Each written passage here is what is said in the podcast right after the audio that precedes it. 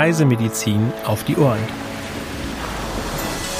Ihr Podcast mit aktuellen und wissenswerten Informationen aus der Reise- und Impfmedizin.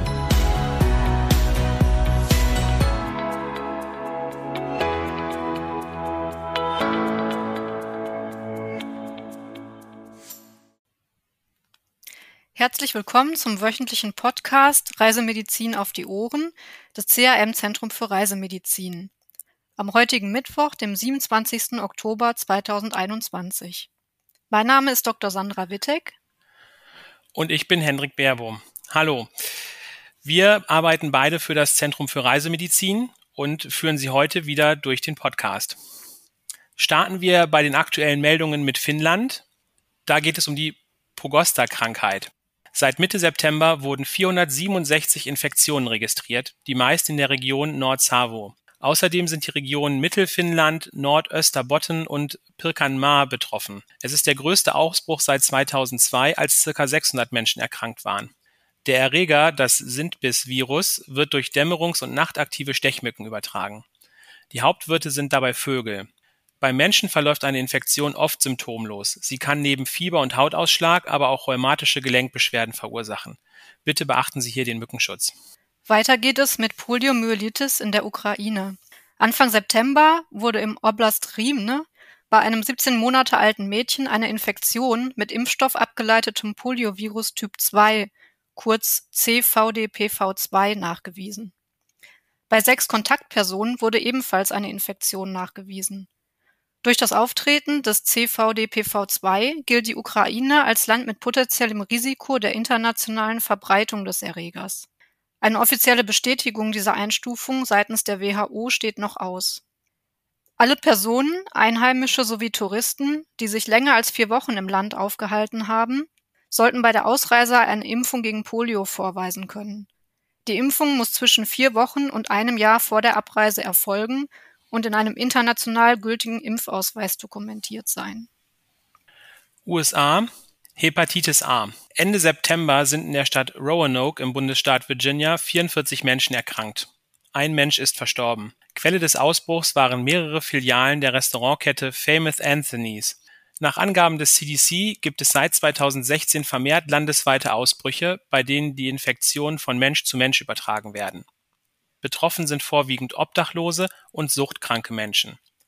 Inzwischen wurden aus 37 Bundesstaaten 42.683 Infektionen und 391 Todesfälle gemeldet. Die meisten Infektionen wurden in den Bundesstaaten Kentucky, Florida, Ohio, Tennessee, Georgia, Alabama und Indiana verzeichnet. Bitte die Hygienemaßnahmen sorgfältig beachten und eventuell eine Impfung erwägen das war's mit den aktuellen Meldungen. Kommen wir nun zum Reisemedizin Spezial. Ja, hier hat die Weltgesundheitsorganisation WHO am 24.09.2021 ihre Empfehlungen für die Zusammensetzung der Südhalbkugel-Impfstoffe gegen Influenza für die kommende Saison herausgegeben. Bei den aktuellen Empfehlungen für die Südhalbkugel liegen die Unterschiede zwischen Ei- und Zellkulturbasierten Impfstoffen vor allem bei den A-Subtypen. Der Volltext zum Reisemedizin Spezial ist für CAM-Mitglieder im Mitgliedsbereich abrufbar. Äh, Sie gelangen dorthin unter travelnet.cam.de und loggen Sie sich dort dann einfach in den Mitgliedsbereich für Ärzte oder Apotheker ein. Vielen Dank für diese Info. Kommen wir jetzt zum CRM-Fachwissen. Da geht es diese Woche um den Weltpoliotag. Sandra, was hast du da für uns? Genau, am 28. Oktober findet jährlich der Weltpoliotag statt der an das Vorhaben erinnern soll, Polio weltweit auszurotten. Die Global Polio Eradication Initiative GPERI führt 2021 lediglich noch Afghanistan und Pakistan als Länder auf, in denen Polio-Wildvirus vom Typ 1 endemisch vorkommt. Fünf weitere Länder gelten als Key-at-Risk-Länder, die aufgrund der niedrigen Durchimpfungsrate als gefährdet für einen erneuten Polioausbruch gelten. Bei den Polioviren muss zwischen dem Wildvirus und den Impfstoff abgeleiteten Virustypen unterschieden werden. Letztere sind Impfviren, enthalten in Lebendimpfstoffen, die eigentlich abgeschwächt wurden, aber durch Rückmutationen erneut Erkrankungen auslösen können. Erkrankungen durch Impfstoff abgeleitete Polioviren kommen in einer größeren Zahl von Ländern vor. Den Volltext zum Weltpoliotag finden Sie unten verlinkt in den Show Notes. Ja, vielen Dank dafür. Und last but not least kommen wir zum Frage- und Antwort-Spezial. Und zwar geht es da dieses Mal darum, welche medizinischen Besonderheiten sind bei einem Aufenthalt in Madagaskar zu beachten? Ja, mehrere Gebiete in Madagaskar gelten ganzjährig als Malaria-Risikogebiete. Hierzu zählen vor allem die Küstenregionen und die Regenwaldgebiete im Westen und Süden der Insel. Es empfiehlt sich die Mitnahme einer Malaria-Prophylaxe oder einer Notfall-Selbsttherapie. Darüber hinaus sollten Reisende neben dem allgemeinen Impfschutz zusätzlich gegen Hepatitis A und Typhus geimpft sein.